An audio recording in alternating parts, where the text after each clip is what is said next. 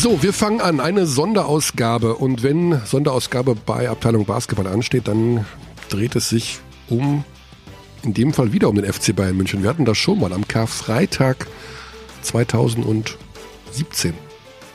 Ja. Als der FC Bayern den Herrn Djordjevic entlassen hat und Dejan Radonic verpflichtet hat. Heute ist es anders. Der FC Bayern hat Dejan Radonic entlassen und Oliver Kostic übernimmt beim FC Bayern München. Wir freuen uns, dass wir den Sportdirektor des FC Bayern München hier haben. Das ist Daniele Bayesi. Wir werden ihn gleich begrüßen und wir werden ab dann diesen Podcast auf Englisch führen, weil, Daniele, Deutsch, ich sag mal so, ich glaube, du verstehst Deutsch, oder? I don't know what you just said.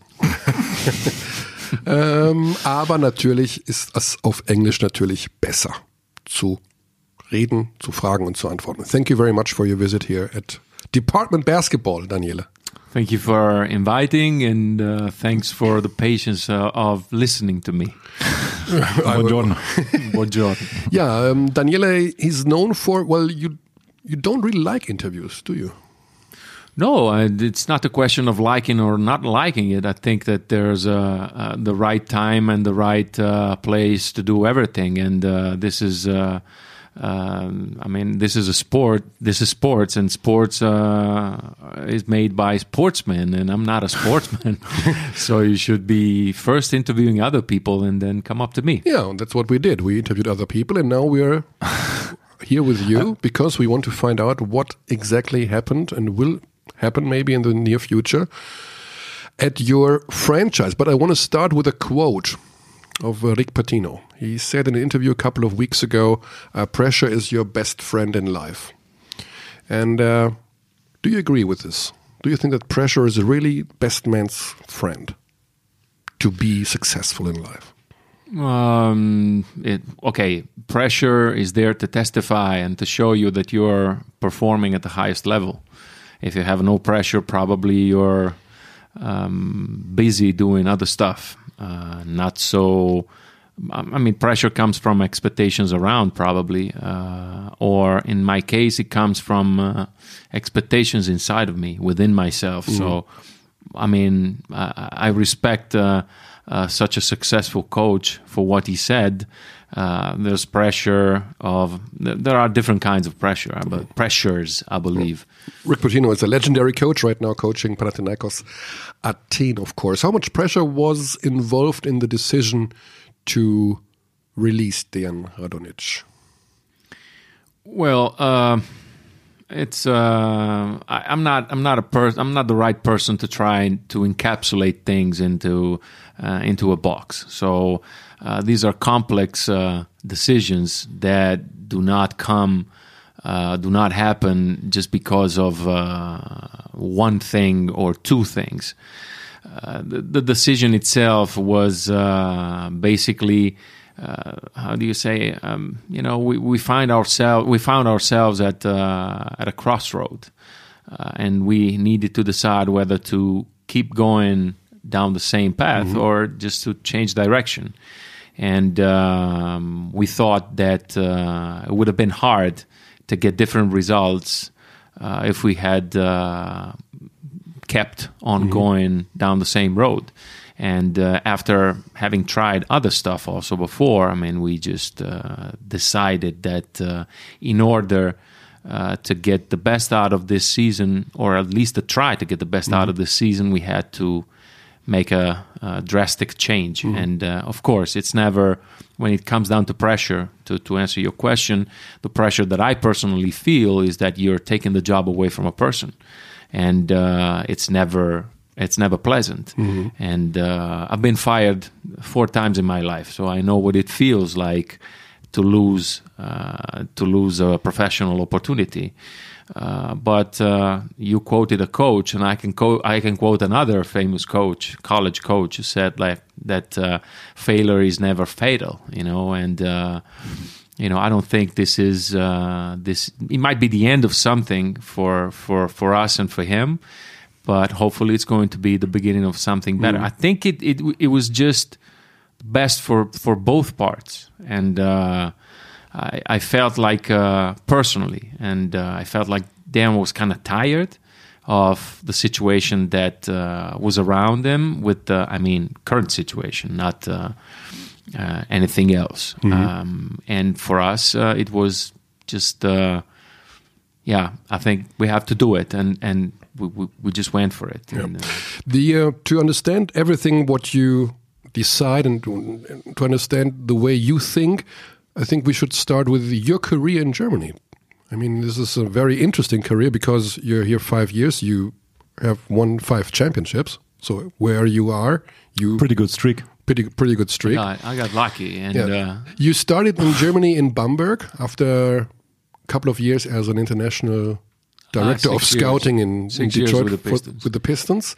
You started in Bamberg and you built kind of a legendary team with the Wanamaker, Strelnieks, Darius Miller, you name it. Uh, in retrospective, when you think about the start in Bamberg and about this team, do you think, well, I was a badass genius, or you just won the lottery that you had really got really lucky with this at the beginning?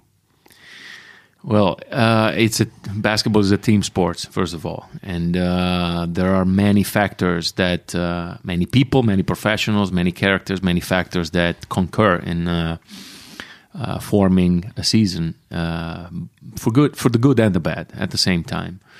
Um, okay, first of all, I joined Bamberg. It was basically late November 2014 and um, they were rebuilding. They were uh, trying to find a new direction. Uh, they act- they actually had already started to go down a new road uh, because I joined the club after uh, Andrea and uh, Trinchieri and um, Federico Sandro, and um, so I was the the last one to to, to get there.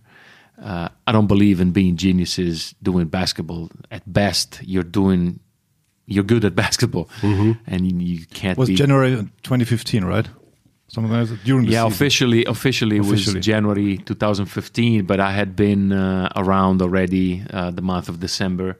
Okay. Uh, I officially, I, I think I, I officially told the Pistons that I was no longer uh, with them. Uh, I think it was early December or something like that. I think it was, but I mean, sometimes life comes full circle. It was a day uh, when uh, uh, Crvena Zvezda was playing in Vitoria, and I was scouting the game uh, for the Pistons with our assistant GM, and uh, they blew um, Basconia out in that game, and Marco Crespi got fired that night. Uh, Radonjic was the coach of that team, and I think I went to scout uh, Luka Mitrovic, and I can't remember who else that was uh, playing in Basconia, maybe Diop.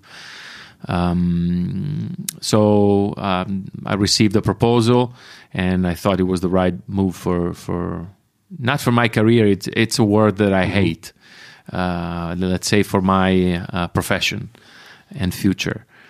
Um, I think. Um, we I, I, okay I, I don't want to use the word luck because it might be offensive for whoever else was involved in the success of that uh, club and team uh, so I would say I would say we were blessed to be part of an experience that I think uh, from a personal standpoint uh, is going to be the highlight of my life I think because the bonds that that we were able to create uh, between people there uh, will just last forever. And uh, no matter where you are, I mean, I had uh, uh, a lot of a lot of luck personally uh, being around people who.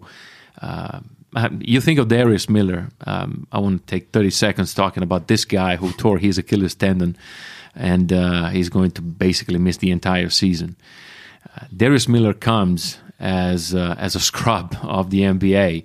He was overweight when he came, and uh, he couldn't go two courts. He was fat. He was short breath. He was totally out of shape. and uh, this guy changed all of our careers. If I have to name one that uh, was a turning point, I think Darius uh, was the kind of guy that put uh, Trinchieri's and my, uh, let's say, uh, I, okay, I use the word career on a different level in that sense because uh, it took the team to another level, and uh, it was to have him around. It was a blessing, and uh, Obviously, one of the best players who ever played in the BBL. Maybe Yeah, the, but- maybe the best. Later on. So he uh, also um, had a good development, of course, and uh, his career also got changed by coming to Bamberg because For sure. yeah, But I, I want to underline one thing, and uh, you know, when the NBA teams that were after Darius, not only the Pelicans, but more teams ha- have been asking me, uh, asked me about Darius. I said always, like, look, Darius is is a guy that once you see him, you feel better than before, and. Uh, a lot of guys on, on that team had that kind of. Uh, I think that was a group that got the best out of everybody, and this is, uh, and we just watched everything that was happening from a very close perspective, and we didn't even pay the ticket. We were spectators and privileged spectators, and uh, it was a blessing, like I said. And uh, uh, yeah, I really, I really remember those days with uh, with a huge smile. You had three really successful years in Bamberg, of course. Um, you had to work with two very strong personalities, Andrea Trinchieri and uh, Michael Stoschek, of course. And after these three years, let's make a long story short, it ended not very well, to say the least. And uh, you got an offer from Bayern München, and you went to Bayern, and there are also two very strong personalities with uh, Uli Hoeneß at that time and uh, Marco Pesic, of course. What did you did you had in mind at that time that you think, well, maybe this is another maybe difficult situation for you to work with an, another strong personalities again, or was it like this is the best project in European basketball? I want to be part of it, and it's it's such a great thing. Um, well, um, I just, I just felt that this was the right move. Uh, first of all, I have to clarify one thing. Uh, I had informed uh, my ex club that I was going to leave seven months before the end of the season, so they knew exactly what was going to happen. And um, I didn't come. didn't get leak. It didn't leak back then, so nobody knew really, if I remember correctly. well, there was my employer who knew that. Yeah, your employer, of course, but it's unusual that Well, no, nobody that- from the outside knows. but that's the extent of the knowledge. I, I don't want to sound disrespectful, but as long as the guy who employs me and signs my contract knows, that's that's it. I mean, him and I know. And then eventually, other people found it out inside the organization, mm-hmm. like a few months later. But it wasn't something that was happening. Oh my God, he's mm. leaving. They knew that, and uh, they accepted it. Um, there was it was not a big story, and I don't want, I didn't want that to be a big story, and it wasn't. So it's just normal. I mean, the business relationship relationship is over, and uh, you move on to the next step.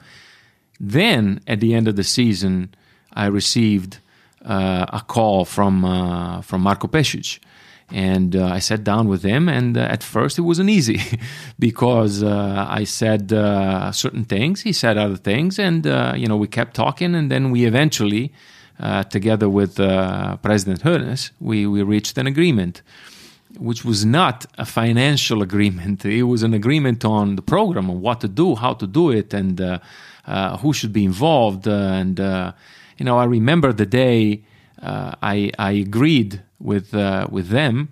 I had just received uh, from Marco the piece of news that Maxi Kleber was going to NBA. So you start over uh, with, uh, oh, okay, so we lose a German four-man starter. I mean, and you're called to uh, do smart things and possibly uh, take over the lead in the, in the German league. And uh, no, you know, I, I wasn't afraid in the sense that uh, y- look, you know, I'm. This morning I was uh, re-listening to the press conference that Jurgen Klopp had when he took over Liverpool. And he said, uh, compared to Mourinho, he said, okay, he, he called himself the special one. I'm the normal one. I'm definitely a normal guy. I mean, I, you know, I went to school and I, I was never an athlete. I was never a player. I didn't have any physical talent in that sense. uh, I studied accountant. I went to university. I quit because I hit the professor. And, uh, you know, You hit the uh, professor? Yeah, I got a little bit. Yeah. I had a- physical, get. I got. phys- I didn't hit him, but you know, I got in physical. I got a physical confrontation with somebody that was, you know, um, Italian emotion. Yeah. Back then, it was. Uh, now you see me very calm. I was a totally different person Really? back then. Yeah, b- big time. Yes, but then you go, you go through. You know, you you go through some breaks in life that that you know really teach you. uh, a lot. And uh, in, in, in, in my case, uh, privately, professionally, I, I've, I've, I've you know, I have big mileage. I'm a very used type of engine. I've been used a lot, you know, and uh, I walked a lot long distances in my life, I think. And um, I've said this before already in one of the interviews that I didn't like in the past. Uh, you have to imagine, you know, myself. Um, um, for example, yeah, yes, um, it, when we had the press conference after the um, you know the, the, recent events with our club, I mentioned the Pistons trading Adrian Dantley. You know that team with Adrian Dantley lost Game Five of the conference finals uh, with the Celtics. And uh, the Celtics lost, lost, to the Lakers in 1987 in the NBA Finals. Now, the Pistons could have been in the finals that year, but they lost because up one, four seconds to go, Isiah Thomas turned the ball over in an inbound. You know, oh, there's a steal by Bird. You can go on mm-hmm. YouTube. It's, yeah. it's a, you know, it's a clip. It's a, the one moment in time for the franchise. Uh, so, me watching tape delayed on Friday night that game 20 something years later, or maybe even, yeah, 20 something years later, I sit down with Joe Dumars and I'm working for him and I'm working with him and I'm asking him stuff about the history of the franchise and he's asking me stuff about European players or international players. Now, you think, you know, sometimes you, you just stop by and you try to look, you know, the, the type of distance that you've walked and you're like, wow you know, a guy from uh, Quartiere Mazzini, which is the neighborhood I come from in Bologna, for sure not a wealthy area of my city. And, and you know, uh, you know, I've, I've been blessed having all these opportunities. I can't be scared. I can't be scared of sitting with uh, big personalities. Mm-hmm. I'm blessed of having the chance, uh, for having the chance of working with these people and for these mm-hmm. people. Mm-hmm. And I feel like that every day because if I don't, for the kind of person that I am, if I wake up tomorrow morning and I don't feel this way, it's the day I quit. Because I need this. I need to feel enchanted by the these opportunities that my family has been working so mm. hard to give me. When you came to Bayern, it was the second season of uh, Sasha Djordjevic, and he was uh, released in this season then, back then. And it, the situation is quite similar with the situation today. Bayern was number one in the German league, but they lost in the Eurocup semifinals against the Darüşşafaka Istanbul. And this season's the same again. They are number one. You're number one team in Germany, but in the EuroLeague, you're lost a couple of games and. Uh, you release your coach. Can you compare the situation with Djordjevic to the situation today? Are there more? No, no it's completely no. different. It's a, it's a different. Uh, it's it's a different decision, different timing, um, different individuals, different characters. You can't compare. By no mean you can compare the 2 mm-hmm. the two situations. In one case, I think there was a I can say there was a discussion on the method- methodology of, of work. Mm-hmm. It was a big discussion. And uh, going forward, uh, that change that change was risky for sure, but proved to be to be the right one. Mm-hmm. And um, of course, it was uh, it was uh, it was a big thing. A lot of people were caught off guard, but you know uh, these are the things that define also an organization and uh, I'm not going to get into details. Mm. and uh, I, I, can I can just say that uh, the team responded and and uh, we were afraid of how the team would respond. That team responded. And I want to say one thing about about that that season which got nothing to do with Djordjevic but it is indirectly related to the change uh, we haven't lost much that year before mm. until we got to the point that we played the the semifinal against Darüşşafaka and um, dominating. Dominating for, yeah for, for, for, big stretches yeah, long time mm-hmm. exactly. Mm. and Scottie Wilbekin uh, came. well yeah. No no it was game 2 game 2 even that was a big lead Yes, if I remember correctly. Uh, yeah. It was a big lead game one. The game changers were two Turkish guys whose last name I can't pronounce. I'm serious. I mean, the, the, these were uh, rotation players who came in. Uh, I just remember Wilbekin at, at Audi Dome. Well, yeah, but Audi Dome, I think if we play that game another hundred times, we're going to lose it a hundred times mm. because we were emotionally. Yeah, it was game two. It was game two. We were empty emotionally. Mm, we, mm, yeah. You can play for a month. We're never going to lose that game. You're never going to win that game. Yeah. Big- game big- one yeah, was different. yeah. They, they they beat the hell out of us Yeah. in the second half. Yeah. And uh, I think this was, this was one of the characteristics of that team. When you start to play physical, the team's going to melt down. Hmm. And um, but this is my personal opinion. I mean, no offense, uh, it's my personal opinion. But I want to talk about um, the series with Frankfurt because Oh yeah, there are always yeah. yeah. in in you know it, it, it never happens or it very rarely happens that you end the season the same way you started it even the season in bamberg when uh, the 15-16 season that looked so stable and so steady had a lot of turning points we never talked about that and i'm not going to talk about those today but i remember them vividly um, we were in Gies, um, uh, I'm sorry, uh, we were in Hagen the day uh, there was that gruesome injury. Uh, uh, help me with the name of the player. DJ Covington. Uh, Covington. Uh, we were there.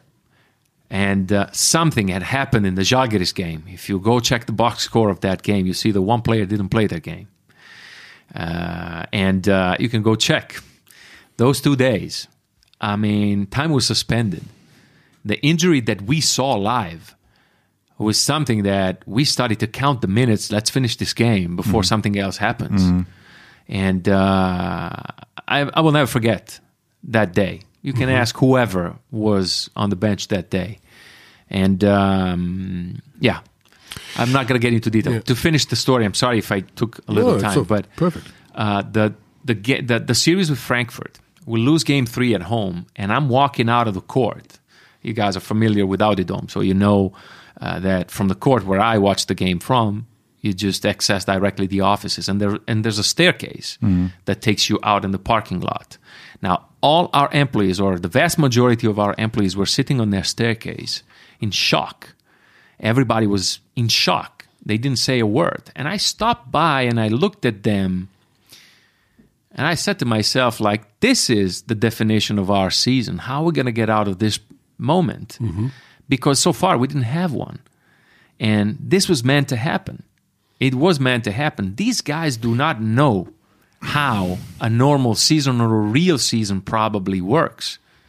It's not you you start the season on a one to ten scale at five and you finish it at 5 mm-hmm. You you go one step ahead, two step backwards, three steps ahead, two backwards. This is how you grow. This was a this was a setback, but I I talking about Jurgen Klopp.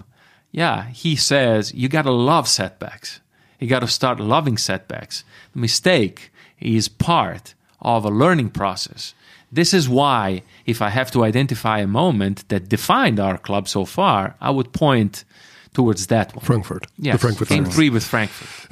Let's talk a little bit about mm, Dejan Radonjic. When you when you hired him, it was his first uh, his first professional Team job abroad. abroad, and uh, you of course knew about his English language skills. I guess that he was not fluent in English, that he's not maybe the best communicator in the world. In retrospect, do you think it was a little bit risky to to hire him because at the end we are talking now about communication about kind of a distance between the coach and the team um, didn't you have the, the fear at the beginning that this might be too early for a guy like him with no international experience with not that language skills that he might have I flew to Belgrade to meet with him. And I knew that language was going to be not an issue, maybe, but was going to be a topic. And uh, first of all, he got a lot better at that. Second of all, um, Diego Flaccadori did not speak very much English when he came over. He's getting better. So the question is not where you start from, in my opinion. You have to know where you start from, and you need to know where you are right now, and you need to always know where you want to be in that sense. Because this is the, the, the journey is is what matters to me first. Second, uh, I think that uh, okay, there's a there's a proverb in Italy. They say that experience is is like a comb you are given when you already lost your hair. So oh, that's good. That's good. you know, j- just to uh, You like these Italian metaphors, I know that. well they explain they Yeah. explain a lot okay and and uh, i started to like when i started to grow old and when i started to lose hair i, speci- I specifically learned how to love this one When you, when you get old, you always know that the things that your parents told you, they are true. oh well yeah but like i said early on i mean you have to know exactly there's there's a moment for everything. Uh, there was a journalist a famous journalist in italy very famous who said like if you're a communist that when you're 20 years old it means you're in a good way. But if you are still communist when you're 40 it means that you've been wasting 20 years. So i don't want to have a political speech so don't get me wrong but this is it was a, a, a journalist who wrote about politics so of course this is the metaphor uh, the, the the the subject. Now uh, seriously um, you know if nobody gives an opportunity to a person that has never been out of his own country basically uh, we will be still saying like yeah but yeah you, you never coached outside of serbia or outside of ex-yugoslavia I never worked in Germany. If everybody, and I still don't speak German, uh, if everybody thought the same way we might be thinking now in this friendly talk, uh, probably nobody would have ever offered me a job. So it's a question of approach, in my opinion. The outcome is different. True. It's a different thing. Yeah, I mean English is the uh, like international basketball language, so of course it helps and it's easier. Well, uh, I, I- going back to Bamberg, uh, I was asked one time by a Turkish journalist uh, if I thought that building a sports culture with so many nationalities on our team was uh, was an issue, or was difficult, or was a problem, and I just said that that was the thing that I was the mo- most proudest of because it's a question of not language, but it's a question of finding a common language to talk, and uh, uh, in that sense finding a common language meant to have 11 subcultures or, or cultures or national cultures to be put at disposal of the organization. And then the organization has to know all of the cultures and respect all of them. I think that this is the key step that gets summarized sometimes with, ah, he doesn't speak English. Yes, but can he, can he communicate in Yeah, other but, ways? yeah, but fans and uh, media they can only watch him during games. We don't, of course, we don't, we do not uh, attend the practice, for example, where he might talk like a like a waterfall.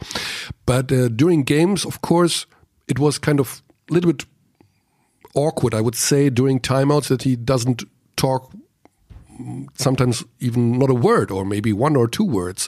When did you guys realize that this might be a problem, this communication or, or non communication during games? Because I'm pretty sure that even the president or fans talk to you and ask you about these non-verbal communication during games of the coach. Well, your question assumes that uh, we thought it was a problem, first of all. Maybe uh, people ask me about it. A But lot- then it might be a problem for you, for the people. It's different. it's it's a problem for the. It, I think it was a problem for the fans because the fans asked me about this situation, or they they posted it on, on Facebook or whatever. It was part of the discussion. It was part has, of the discussion. has any of the players ever said that this was a problem? No. So It was no. The, the players said the players say it was never a problem. So? but you know, players sometimes lie to journalists, or they don't tell the truth. then you should ask the players whether they lied or they told the truth. I can speak for myself in that sense. And the problem, uh, if if you want to talk about communication, if you talk about information, it's one thing. If you talk about communication, it's a different thing. and if we want to open this topic, I don't think you need and, uh, one podcast is not enough. I'm telling you, um, seriously. Uh, I think that. Uh, the the point is whether there's the will to communicate and communicating communication is getting through. So what the other is going to receive of the message you're trying to deliver. And the games are the games. They go on camera and people might ask questions. It's a legit question. I but I- Yeah. yeah still with radonjic who has all these communication issues we still won two championships and still almost made Sure. it to the EuroLeague playoffs. Sure. Now, if you are relating this to this decision right now, It's if this is what you're asking me, then you have to openly ask the question. I openly ask the question what changed in this season because last season you almost Not this, get to the uh, Euroleague playoffs. not this. So This was not the problem in this season.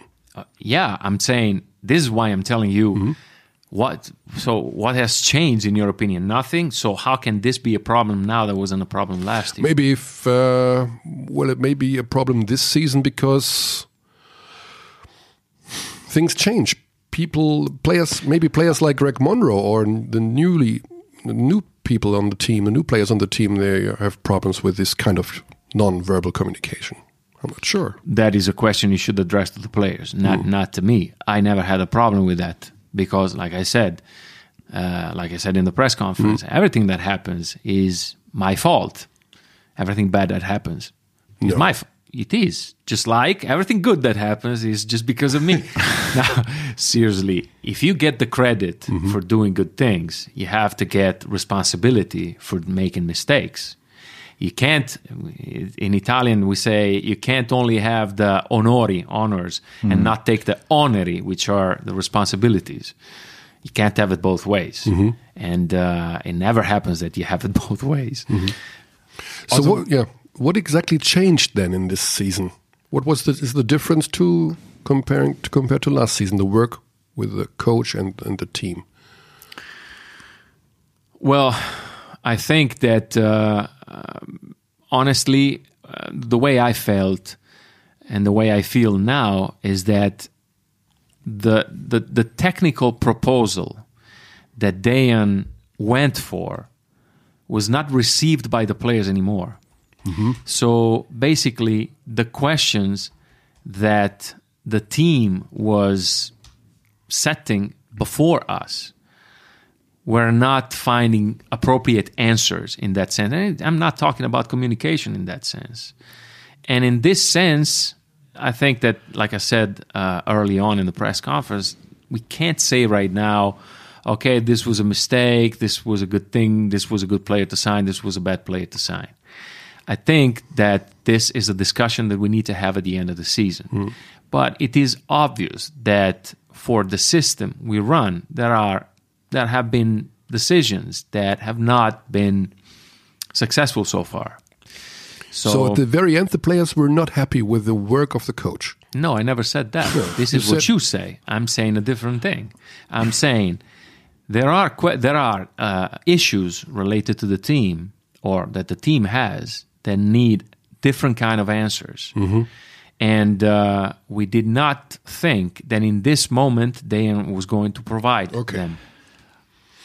Also, if you phrase it like this, if I remember correctly, Andrea Trinchieri once told me that every coach has an expiration date. So he, I think he said back then it was, in his opinion, it's like four years, like where you have. He said Yeah. three years, but he stayed years. four. Yeah, yeah. Okay, thanks for for clearing that up. Um, and that every coach for every coach is maybe different. Um, how do you see this? Because I mean, of course, there's coaches like Željko Obradović or Gregg Popovich coaching for a very long time, and is that like maybe um, are the are these special coaches? Or, or how is this? Because it also goes in this direction, the relationship between team and coach, and maybe there is an expiration date because you see each other very often. And uh, if you don't refresh which you mentioned also yesterday in the talks that you sometimes need like a fresh injection sometimes. Well, uh, I'll say I'll say two things. yeah. The first one is a movie line from Blade Runner. okay. The the the light that bright uh, uh, how is it how is it um, the light that shines uh, twice as bright lasts half the time. First. Yeah there are people who burn their candle from both ends. Uh, second um, I was scouting the under 20 uh, European Championships in Bilbao. I think it was 2011 and I had uh, lunch with a lot of coaches one day. Uh, all of them were Italians, and uh, I I provoked with uh, it was a provocation, of course. I was I was teasing them, nagging them to, to get an answer to to understand their mindset. So back then, let's say that the the the, the regular uh, coach value price, mm-hmm. let's say price, not value, price on the market was let's say 10, okay? Mm-hmm. Let's say 10,000 euros. Mm-hmm. And I said, okay, let's put it this way. But I think that that year, there was a, a Kansas was ranked number one in the NCAA tournament, was kicked out by some small college. I think that the best player of that college never played professional basketball. He just went straight to the coaching staff, I think. So, um, and I think the name of this guy was Farokhmanesh. I don't remember the name. The For, name. for Rockmanesh? Yes. He played in Austria. yeah, but he played Ali- like one year Ali, or two years. Ali Farokhmanesh? Correct. that Kidding guy. me? How do you know that? He, he played for Wels in Austria. Yeah, uh, that, but he played one or two years, no longer than that. And then he I joined think the he coaching played staff. under, uh, under corner. Maybe, maybe. He had a monster game shooting from half court against Kansas. The day after, they appointed the new coach. Uh, sorry, uh, they they extended the head coach to a ten year deal. And of course, the coaches you talk to is like are like, ah, well, you see, we should do like in college. You got a ten year deal, and nobody's gonna get fired, which is not true, by the way. uh, but this is how people tend to simplify concepts. Now, so at lunch that day, I said, okay, say that tomorrow morning I become the general manager of Biella again because I was working in Biella as a GM. And let's say I go back to Biella. And for whatever reason, the league wakes up tomorrow morning and there's no relegation system anymore. Nobody loses the division, okay? At the end of the season, it's going to be like EuroLeague, okay? Or like the NBA.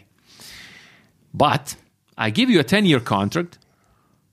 Uh, Your yearly salary is going to be half the current average price for an Italian coach, mm. but you get a 10 year, mm. no out, mm. fully guaranteed type of contract. But you have to play with 10 guys who just leave the junior program. It's like you have 10 freshmen in college. So you play teams that have 10 seniors. I mean, you're going to get your ass kicked mm-hmm. every Sunday. but maybe at the end of the year, you identify one, two, three, maybe 10, or maybe one, or maybe nobody, no player that is worth putting your uh, efforts on.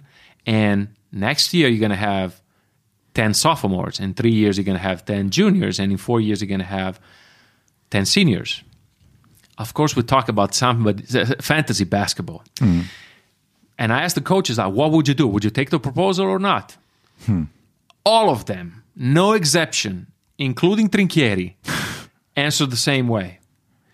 No out? No out. No, I need a EuroLeague out or an NBA out or the Giardini Margherita out, whatever out. and I'm like, dude, but if I give you an out, then the proposal makes no sense. Mm-hmm. Because I'm telling you, you have to see things the same way the club see, sees things. And you have to be committed to a long term project. Mm-hmm. You can't have it both ways. You can't complain for being judged based on the result, but at the same time, or let's say, you can't have the salary and the benefits of the guy who wants the result, but the security of the guy who accepts to be evaluated based on the project. Mm-hmm. You have to decide one way or another, not both, mm-hmm. because they conflict. Um, I'd like to talk about the situation in the back office in the last couple of weeks. Um, when did you guys? Um, well, when did things change a little bit? When you when you said the coach has not the right answers to what the players, or the team was not responding. the I team was think, not I think responding. that was, that was a quote, if I Yeah, remember correctly. yeah. Did players come to you to the back office? Did they complain about things? No, that's not how FC Bayern works. No. How So- does FC Bayern work? FC Bayern works that uh, there's a, a, structure of the decision makers. There's a president, vice president, general manager, general secretary, vi- uh, general manager. Very progressive. It is. I mean, you ask me how it works. I'm telling you how it works. Do you want me to answer the way you want or the way it is? I mean, I, I always said, you ask me a question, you always get an, an honest answer. Otherwise, you get no answer. I'm not going to lie to you. I mean, I can I can uh, re- rephrase the question. Okay, rephrase the question then. How does FC Bayern work in difficult times when games are often lost, especially road games with uh, very high Okay, when was the first blowout loss we had? Oh, this was in EuroLeague. You guys don't know that. I mean, there were Uh, Khimki at home, thirteen points. it wasn't a blowout no, no. loss. was not a blowout. It was Basconia. at Basconia, 93-60. So it was when? I think it was like was- second of November. It was uh, November one, was it was stretch, yeah. one game after the great win against Real Madrid. Sure. by the way. Exactly. Yeah. Exactly. So then things started to change. So we did not offer an extension to the head coach when we beat Real Madrid, and we did not fire him after Basconia. So there is a process, and there is a trend that needs to be analyzed. Now, for example, I'll give you uh, a hint. It's uh, numbers. They don't necessarily, uh, they're not the reason why you make a decision, but they're a tool, okay? So we are the team that plays the slowest pace in the EuroLeague, but we're also the team with the worst defensive transition. You want to know how decision works? Decision works also on evaluating these things. And this is going to be, of course, analyzed. It's going to be talked over. And is going to be, uh, how do you say, a point of discussion like, okay, how are we going to fix this? Are we fixing this by doing the same things we did, we did before? Okay, let's see if they work. They don't work, then we have to change. Okay, then the second change doesn't work. Then the third change doesn't work. Then the tenth change doesn't work. Okay, what what is this leaving us to do? Mm-hmm. This is how decision works. But you can't, and it's not happening that we just flip the coin, heads he stays, tails he goes. No, no, of course. because this is, I've heard this so much. Yeah, but you know how they are. No, you know how they are. People. I mean, I understand the fans and I respect the fans' approach, but it's There's the a lot of emotion approach. involved For during sure. these times. This is what we sell. Yeah, I mean, our team, just like any other team in the world, sells emotions to the fans. Yeah. Now, what kind of emotion did we sell in the last two months in the EuroLeague or in the Bundesliga? Yeah. This is a question I'm asking you guys instead of coming up. Why did you do this? Why did you do that? Mm-hmm. You know, I'm, I'm, I'm not. I'm not, I'm not trying to find an no, argument. No, no, no, it's all good. It's all good. It's all good. I, I see it exactly the same way because we are involved as well, and uh, we also want to show a, a good product to our spectators and viewers. Um, so um, we, we also love to see good basketball. Doesn't matter if it's by you guys or Alba Berlin. So it was a tough stretch for, for everybody involved, including the back office of FC Bayern, us journalists, and of course the fans. Can I interrupt you for a second just because you mentioned them? I spoke to my friend Himar Ojeda, Yeah. okay, when they uh, when they came to Munich to play and when we went to Berlin to play. And I said I said to him like, "Yeah, I see you're a little stressed. Uh, the EuroLeague is a different beast Mm-hmm. you have to deal with." Yeah, yeah, you know, okay, I don't want to speak for him. But you know, it's like, yeah, you know, sometimes you get, uh, uh, you know, some some kind of, yeah, we should do this, we should do that but you know i have hard not have hard times he didn't say that. He said like yeah um, i, I keep i try to keep everybody calm. And this is what we're trying to do mm-hmm. because you know yeah we would like to win more games mm-hmm. definitely. But you know we're rookies and we have to learn our way. Nobody can skip steps. And this is the correct approach mm-hmm. that I, if, if you ask me and i try to have the same approach. I had the same approach in bamberg when a lot of people around me were losing their mind because we lost 12 one possession games. Hmm. But we competed. And um, they compete. yeah. Also like- in professional sports it's really tough because you're measured in wins. So if you it's not always By the who? case. By by many people and sometimes by people above you even. So I measure d- depend- performance. depending yeah. I You- personally you, you measure do, of course of course. But sometimes you cannot influence it do you, do you know what I mean? Is maybe, for example, in Bamberg, I don't know if Mr. Stoschek um, doesn't see it like this and doesn't give you the time for this process. I don't want to talk. tough. I don't want to talk about Mr. Stoschek, of course, but uh, I can only talk Let's about. say club owner. Well, a club owner has the role of the club owner, and he is the owner. So he is going to make his own decisions. I can course, explain yeah. what I can explain. Yeah. I can try to, uh, it- you know, it sounds really, really bad as, as a verb. I can try to quote, educate. Yeah.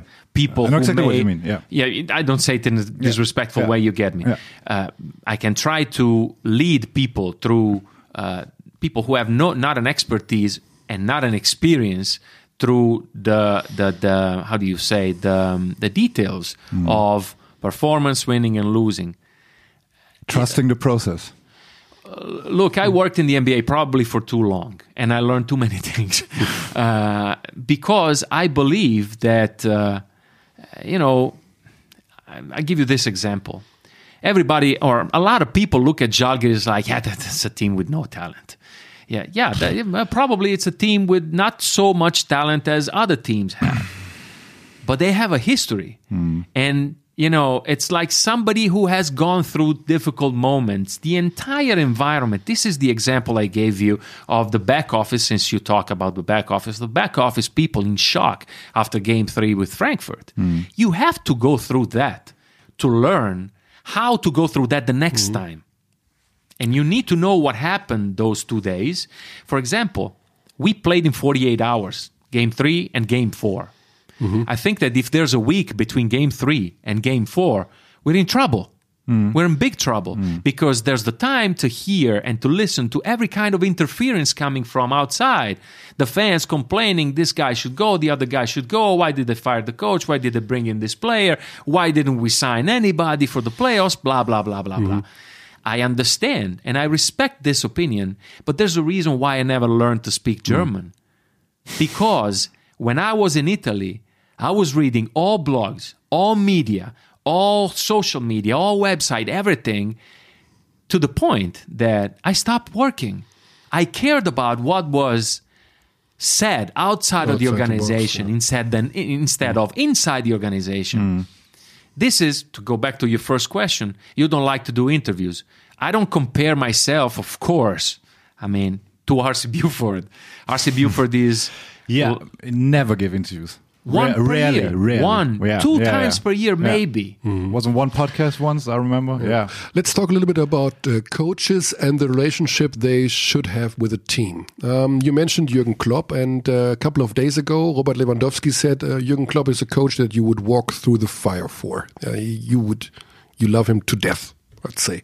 Do you think that this is really important that uh, a team has such a close relationship to a coach, or that is I think not that important? No, I think uh, there's no, there's no. I can talk. I cannot talk about a rule in that sense. I can only talk about personal experiences. Um, I think that first of all, a team needs to have a higher purpose than playing for somebody or something. Uh, th- than playing for some coach. Okay, of course. Uh, I, I'm not saying to summarize it. If you don't play for your coach, you're not going to win. I, I think it's going to help if if you play for your coach. Playing for your coach is going through fire. Uh, Jasikevich just said one thing uh, in an interview some time ago, and he said like, "Yeah, uh, I was a big time player in Lithuania, but if you don't give your team the impression that you're always teaching the guys something, all the credit you have because you're a player's coach and you're the good guy." Uh, or you are such a big time player to answer even some of your questions before, you're going to lose that credit. You're going to lose it very, very quickly. It's going to be gone if they realize that you're just not good enough.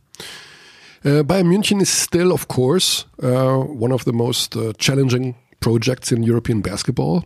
Um, I think many coaches would like to coach this team. Uh, can you profile uh, what a coach should bring to the table when he wants to coach Bayern München? Well, no, uh, I can't.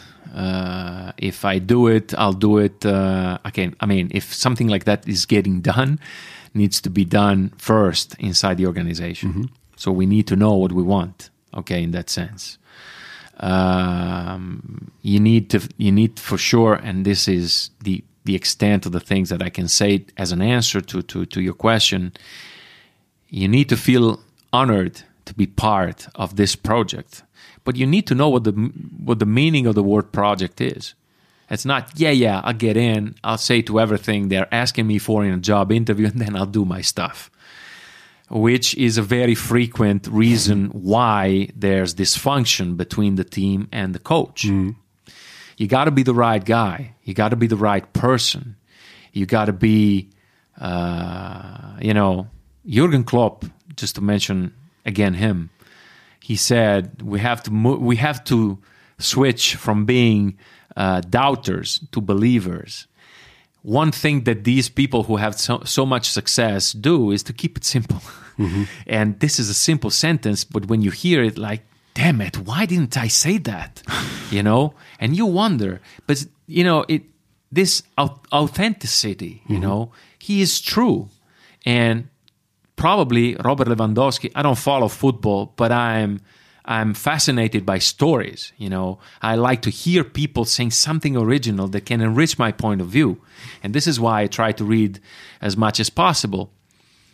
I'm not, you know, yesterday, for example, I read an article. It was an interview to the CEO of Microsoft, and this this man uh, quotes uh, quotes uh, the author of one book, and I just ordered it on Amazon, you know, because it's not related to sports. It's uh, it's called the Second Mountain. After you climb up the first mountain, which is the mountain on top, you have success, okay, professional success. You get to the top of the mountain, and you realize that maybe the scenario, the panorama, the look is not. Yeah, it's good. Not- it's not it's nice as expected. but it's not fulfilling you mm-hmm. Mm-hmm. as much as you thought, which doesn't mean that it's not important. You have responsibilities. And there's a lot of people in the office that look at you as, okay, we give our profession, our work every day, eight hours. We take away from our families because we believe you're gonna you're gonna help mm-hmm. give us per- personal and professional satisfaction. This is sometimes something that managers like me, coaches, players forget. And this is why I mentioned the Italian poet, you know, in the press conference. You know, it is understood, it is forgiven. It's not. It's small stories that and and the second mountain mentioned in the book is the quest for a moral life. So what do you commit to after you have committed already to professional success? Um, and let's talk about the short-term future. Then there are upcoming games that are really, of course, uh, difficult to play. CSKA, Olympiakos, Panathinaikos. Uh, what do you expect from the team? Not from the new coach, not from Oliver Kostic. I think he has a this is tough job for him, and it's a really big challenge. But what do you expect from the team, especially against uh, Moscow in the home game on tomorrow morning, tomorrow evening, of course. I don't expect uh, tactics and and uh, and uh, X's and O's and uh, you know uh, making this shot or missing this shot to be what makes the difference. I expect to see people diving.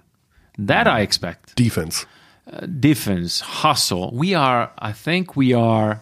I don't remember which position. We were very low in hustle points in the EuroLeague. Yeah. To give you another answer to the questions you asked me, you've been asking me so far. I think that this is something that we have been losing recently, and uh, we need we need to show purpose, desire, uh, you know, will, and and uh, toughness. It looks like we have no purpose. What, what are we playing for? I mean, yeah, okay, we go through the motion. Okay, bad season, bad season. You know, tomorrow's another day. Is passion maybe also a fitting word? For sure, for sure. If you want to call it that way, for sure. I Because you can't said imagine. the word stale yesterday, and the Yeah. team was in a stale, like Yeah. kind of um, uh, moment, or how, how do you say? yeah, moment. Are you kind of disappointed of the team in the last couple of weeks? No, No. no. Disappointment is not uh, is not a word I would I would use for situations like this. How can I be disappointed for something I contributed for the most part, and if not for the for the only part to put together? You you feel really responsible for I am situation. responsible. I'm the sports director, so I direct sports. So there I is a responsible. So there is a chance that you might get r- released as well. so How Part, part how of big the are the, game. how big are the chances? Well, this is a question you should not address to myself. You have a personal, you have a feeling in your gut, I guess. Yeah, but I'm not going to share it with you. if I have it. no, listen, seriously, this is a serious question. Uh, uh, I feel responsible. It's got nothing to do with being released or fear of being released. I don't operate on fear. No. I have other issues. should. Nobody should. Believe me, I have other issues that I have to deal with. That if I approach them with fear and no Yeah. courage whatsoever, I would be dead right now. Yeah, fear is not a good friend, of course. Pressure is a good friend, like Rick Pitino said. or responsibility and accountability, Accountability. reason. Yeah. Those are all uh, uh, things that I always keep in mind when I have to make a decision. Mm-hmm. Daniel just said you direct sports. So, a very basic question, and maybe a very difficult question at the same time. Can you explain how your job works on a daily basis, how the European player market at the moment, because this is also a very much discuss, discussed about topic, um, how easy is it or how difficult it is to get players to Munich um, with a uh, with a specific profile you're looking for, and how is that in in in your everyday life? Um, well, I'm going to share something with you. Uh, it's not the third secret of Fatima, but uh, it is uh, something that uh, describes. I heard that there's no third secret, by the way. Well, I'm, I'm believe it or not, I'm not a very religious guy. I'm, I'm, So- an, I'm, I'm an atheist. I'm an atheist, but I, Ah, okay, I'm read stuff, I read stuff like that. well, look, uh, uh, you know, I, yeah, whatever. Let's get, better. let's get back on The track. gap- I'm sorry. Yeah, no problem. We No. believe in sports. look, uh, this is how I think uh, my job. This is how I uh, intend my job. Mm. Okay, everybody thinks yeah, you choose this player or the, this other player. Exactly. Yeah. Well, it's not. People. Yeah. It's not. Uh, or basically, it's not limited to that. Yeah. It is, of course, but not for the most part, especially in a young club like FC. Bayern basketball.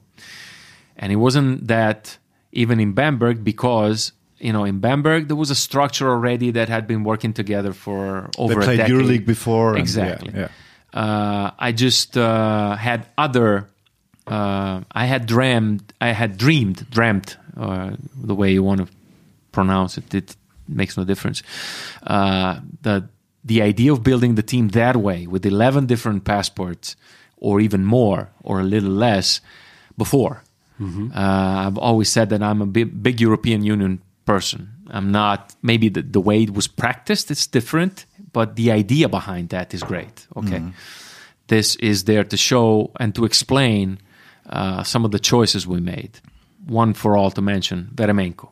It was an additional passport. Okay, it was a part of that. You know the reasons why we brought him in. Bagaric with two passports. Uh, but Bagaric was already there when I got uh, when I got Ah, to, yeah, to Bamberg. yeah. And for the uh, jump balls. For the what? For the jump balls.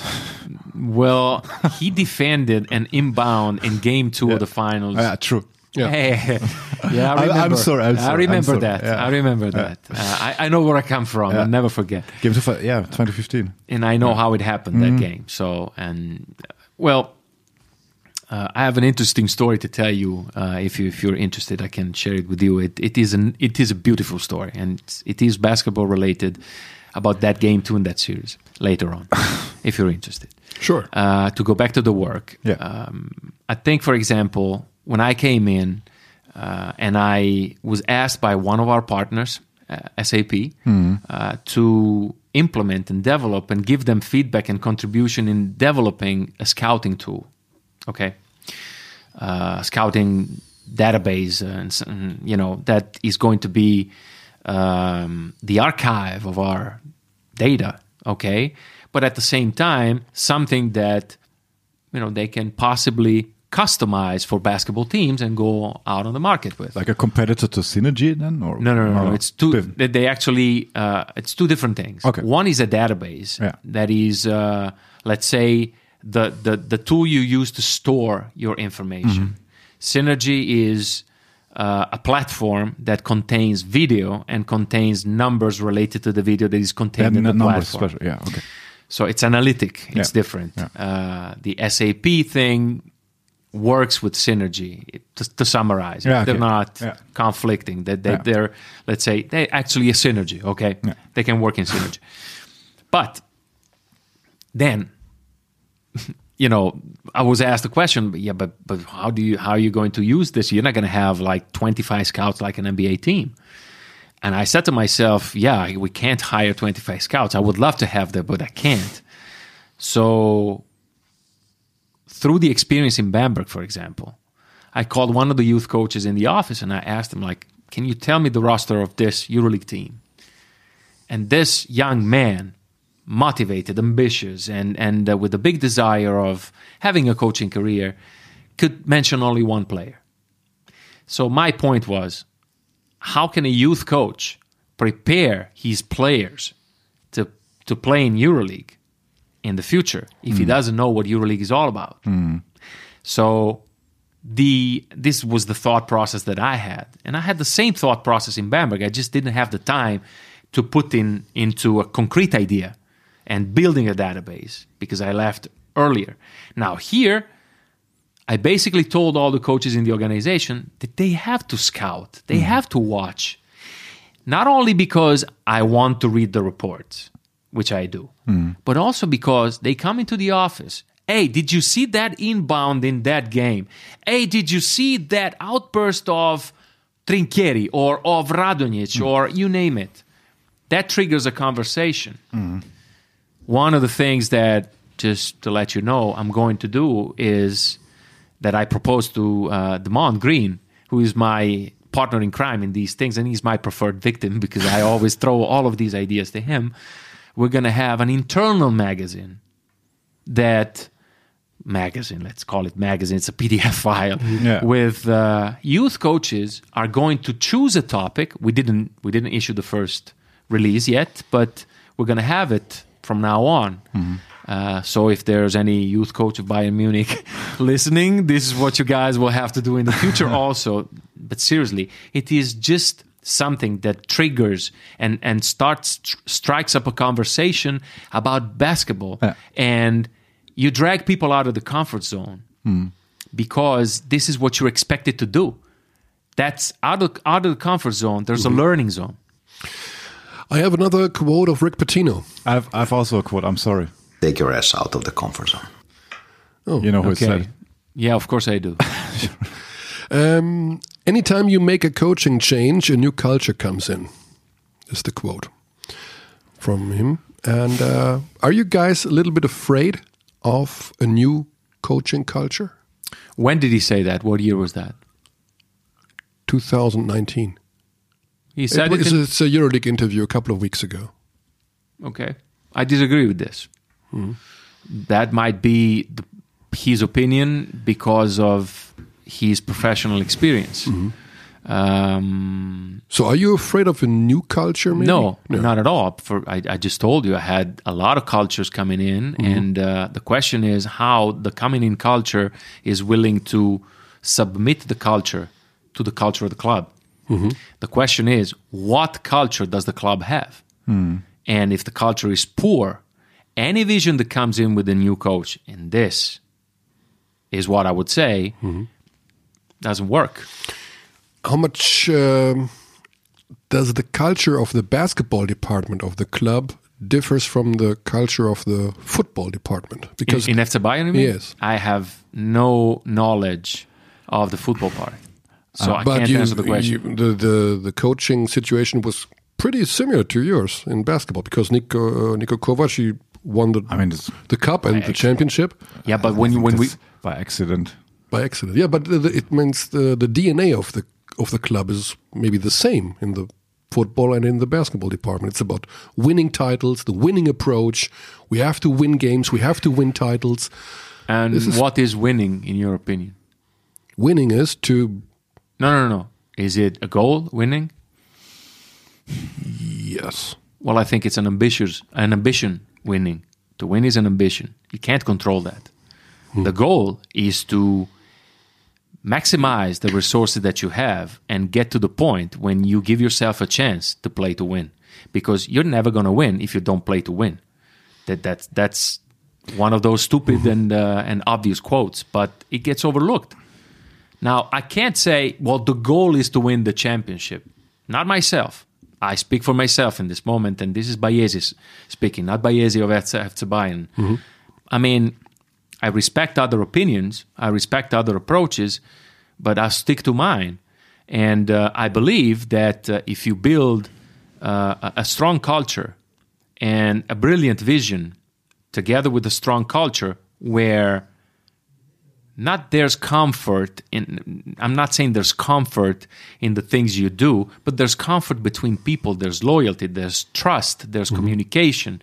There is uh, a clear uh, uh, a set of rules that and principles that get accepted not at the conscious level but at a subconscious level. Because there's a difference between bureaucracy and strong culture. Poor cultures need to believe in rules, and this is why we have bureaucracy. And I'm quoting a book from Simon Sinek in that sense. But there's a huge difference. For example, I never had to find a player in Bamberg. Never. Not because I'm the good Samaritan, you know, not because I'm the good the good cop or the good teacher, but because I never had anybody except one time one young guy going out of the rules. Uh, Uh, but I'm I'm not sure if I agree with the Pitino quote here because, in your opinion, how many coaches are able to implement culture into a club? Because I, I don't think that that many coaches are able to really change a club's or organization's culture. If you think the level of I don't know if you want to do the football comparison again, like Guardiola or, or a club. So I, I'll give you this example. Yeah. Um, Or Steve Kerr, Golden State is a good example, I think, or Popovich. Well, Popovich has a different role. Different, yeah. Um, he has a different title and a Yeah. different role. Um, but, for example, you take UCLA. John Wooden have, has Hmm. been there for a, m- a million years. Do you think that a new coach that comes into UCLA is going to change the culture? If he if he changes the culture, he's going to get Yeah. fired at the speed of light. Yeah. He might bring another, like I said, another vision, maybe. But he has to stick to the culture of that school. He can't come in and say everything that John Wooden said is BS. Hmm. He's going to get shot Yeah. right away. So it's the challenge for FC Bayern at the moment to find this identity at the moment or this vision? I mean, not the vision maybe, but where where is FC Bayern in this regard at the moment? Where are you now? Well, I think I think that uh, this this is a young club. I mean, the only Yeah, thing I, I- can compare to the football team is the age, because in the end, this club has been in in on the map of basketball over the last ten something years. The football team has been in the elite of soccer for 120 years. It means something when I compared ourselves, uh, not ourselves, but where we are right now and where Žalgiris is right now. I mean, Žalgiris won the EuroLeague 20 years ago. Mm. We can't fill this gap just by snapping the fingers. Mm-hmm. You have to go through a lot, and this is why I go back to the game three with Frankfurt on a mm. short term. I- I know, this yeah. built mm-hmm. some culture because how do you react in that situation? I was there. I know what was said between staff, management, and team. I know. And I know how we're going to go through difficulties in that sense. Yeah. Um, at the end of this extra edition of our podcast, uh, let's talk about one more time about the main topic. It's the coaching position of Bayern München. Right now, it's Oliver Kostic. And as far as I understand the press conference from yesterday, you're not looking for a new coach right now. Is this correct? Correct. I said we have a coach. You have a coach, and the chances that Oliver Kostic will end this season are higher than hiring a new coach during this season. Well, I hope for his health that he's going to end the season on the bench. he's he's our coach. Period. That's the end of the discussion. Uh, if you want me to add one thing about the coach's uh, position right now, a coach is. Uh, one time I was talking to Gianmarco Pozzecco, who is labeled as yeah, but you know, is that guy crazy fun? He's yeah, crazy ex-player. Well, I think I think that uh, he went a little bit off the stereotype in that sense. His team has quality and substance, and not just today. It was the same last year, so you got to give him credit. I was talking to him at the Final Four in London in 2012 or 13. And he said to me, like, yeah, you know, one time Coach Messina told me that in the end, coaching is having your players do what you want them to do. It's a simple quote. It's a simple thing to say. Yep. How do you do that? How do you make your players do what you want them to do? There's a lot of ways. Just like when you talk about the NBA, people talk about Golden State. Wow, they, they're great, they're good. Before they were talking about the Spurs. Mm-hmm. Wow, they're great, they're good. But there's not one way of winning the NBA title because Golden State built it through draft and free agency. Miami never drafted an international guy. Maybe one, maybe once. One, but a long time ago. But they did it through free agency. Mm. The Pistons are not Miami or the Lakers market. We could not assemble a team to compete for the title by trying to lure LeBron James. He's not coming to Detroit. That's the end of the that's the end of the story. It's very as simple as that. So this means Oliver is is expected to do the things he does mm-hmm. to have the players do the things he wants. The players know what they have to do. They know, they've been knowing, and they are told, and they are coached. And in that sense, it is a question of how many players you can win right now. I think Oliver has it very, very, very, very clear in that sense. We are looking forward to the next matches. I'm pretty optimistic for the CSKA match, to be honest. I can only say and ask you guys, you're the media, so and uh, the only thing I can ask is to stick to the performance, not the result. and uh, Competing.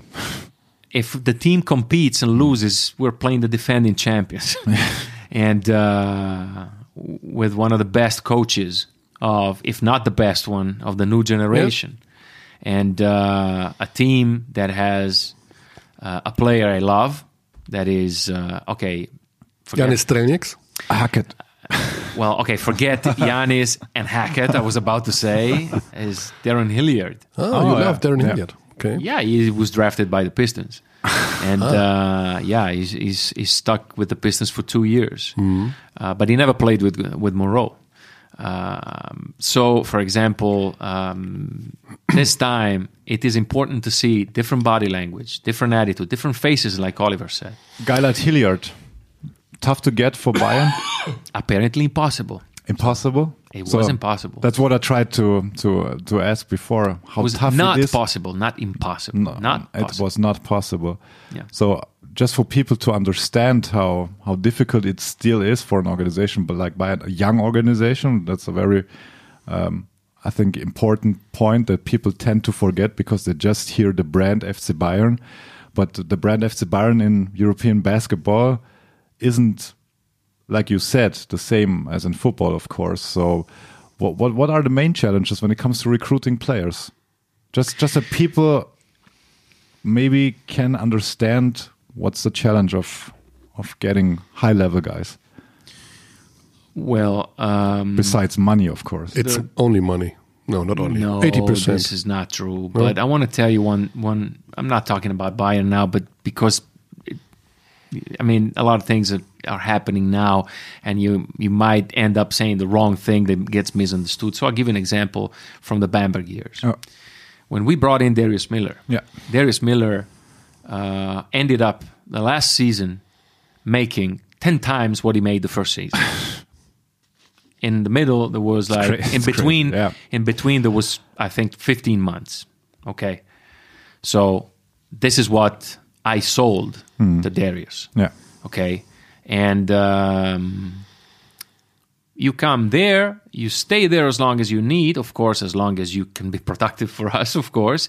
And I'm sure that if you keep doing the right thing, then the score of the game will take care of itself and you will be where you belong. But then you have to trust us that we are going to be the right guys to develop your talents first. Yeah. Second, when Darius came in, we had seven foreigners. One guy sat out in the cup finals. Obviously, we beat Alba with Josh Duncan out, mm-hmm. and everybody's super happy. Mm-hmm. The same people who were super happy the first day because Darius played and we beat Alba were blaming Andrea for sitting out Josh Duncan in the final, in the championship game. So the most difficult thing is not to get caught in these superficial mm-hmm. comments. That kind of comment got to our owner's table back then. And of course, we were interrogated. Well, I believed that Darius Miller should have played that game, should have played the second game. And I believe that Darius Miller benefit from playing those games. And I believe that he was one of the main factors of the success that happened in, in, in Bamberg mm. those years. Of course. So, but if we get caught into what people are saying, first of all, we're not doing our job well. And second of all, we get misled. And this is something that this is why it is tricky. I understand it's it's seducing. I mean, you you get on this website and they say they speak so highly about you and you, you easily get caught. I am so glad and so happy that the first year as a general manager in Biella, we went 13 4 in the first leg. There was Siena that broke all the records. And then there was us, the small Biella. Wow, Biella here, Jerebko there, and blah, blah, blah, blah, blah. In the second part of the season, we signed Keith Langford that year. We had Jerebko. We had good players. We went 3 14 in the second leg. And I remember why. And I know where I messed everything up, the mistakes I made. I remember going in press conference and saying, like, uh, if the owner wants to fire me, he, he can do it. I, and the journalist said, like, well, the owner can fire you without telling you. You don't have to come to press conference and say it. and I'm like, damn, he's right. He can fire me anytime. So why should I care about these things? I do what I'm called up to do, I'm, what I'm expected to do, and I try to do it at my best. And I always try to get better. I always try to go down the less crowded road in that sense to find out new things. To, to, to in that sense, I meant challenge the challenging the organization. This is this is to answer your question, the type of work that I'm trying to do. Daniele, um, thank you very much. Thank you. You have any more questions, Alex? Oh, good. I have always more questions, but we're pretty long already. We're pretty long already. thank you very much for your time. Really appreciate it. thank you for And, yours. uh, Absolutely, absolutely. and uh, yeah, we're looking forward. You what is guys have material now from like for for like five podcasts. No, just one one XXL one episode. XXL episode. Well, it's almost the same length than usual.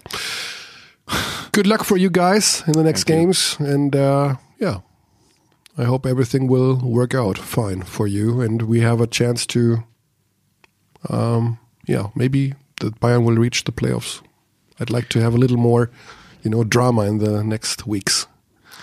well, uh, Drama is an interesting word there. I can I can say that you know everybody is wishing for that. Maybe it happens. Perhaps it doesn't happen. I think, like I said, we have to take every game like it's the last one. But I also believe that, uh, like I said before, if we keep doing the right things, then the score of the game will take care of itself. And so far, we didn't do the right things. Thank you very much. Thank Mille you. grazie, Daniele. Grazie a voi. You... Buon anno a tutti. See you at Audi Dome tomorrow night. Ciao. Ciao.